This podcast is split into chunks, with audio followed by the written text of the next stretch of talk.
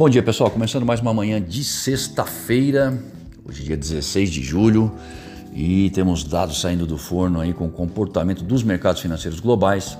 E o cenário é o seguinte até o momento. Nas bolsas, o S&P futuro operando em alta 0,15%, enquanto o índice alemão, o DAX, opera em baixa de 0,15%.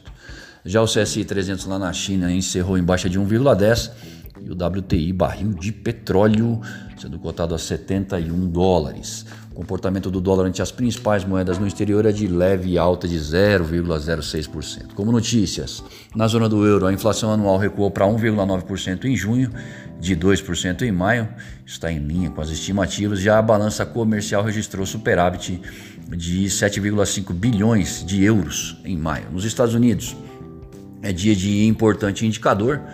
Estamos falando das vendas no varejo em junho, que sai às 9h30 da manhã.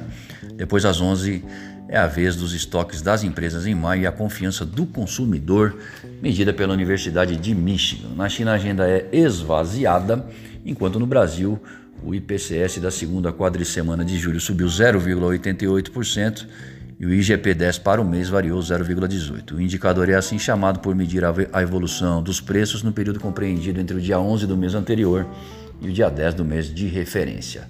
Ontem, o Powell, presidente do Banco Central Americano, em sua fala no Senado, reconheceu que o debate sobre a redução das compras de ativos está ganhando força e que não está confortável com a inflação atual, reafirmando depois a sua convicção de que ela irá desacelerar conforme os gargalos de oferta forem sendo normalizados. Por aqui, a questão fiscal ronda as mesas após o Congresso aprovar o relatório final do PL que institui a LDO, a Lei de Diretrizes Orçamentárias para 2022.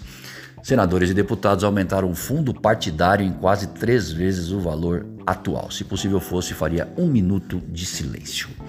O relatório manteve previsões para o salário mínimo em R$ 1.147, para a inflação 3,5%, PIB 2,5% e o déficit das contas públicas de 170 bilhões de reais. Atenção para as vendas no varejo nos Estados Unidos que saem às 9h30 da manhã e o dólar vai abrindo em baixa no início dos negócios. Lembrando que o encerramento para a moeda americana no dia de ontem foi de 5,1145 e para o euro 6,035. Para mais informações e consultas, ligue para nós 011 911 7711 ou acesse o nosso site amplaassessoria.com.br e confira os nossos serviços. Muito obrigado e um excelente dia a todos.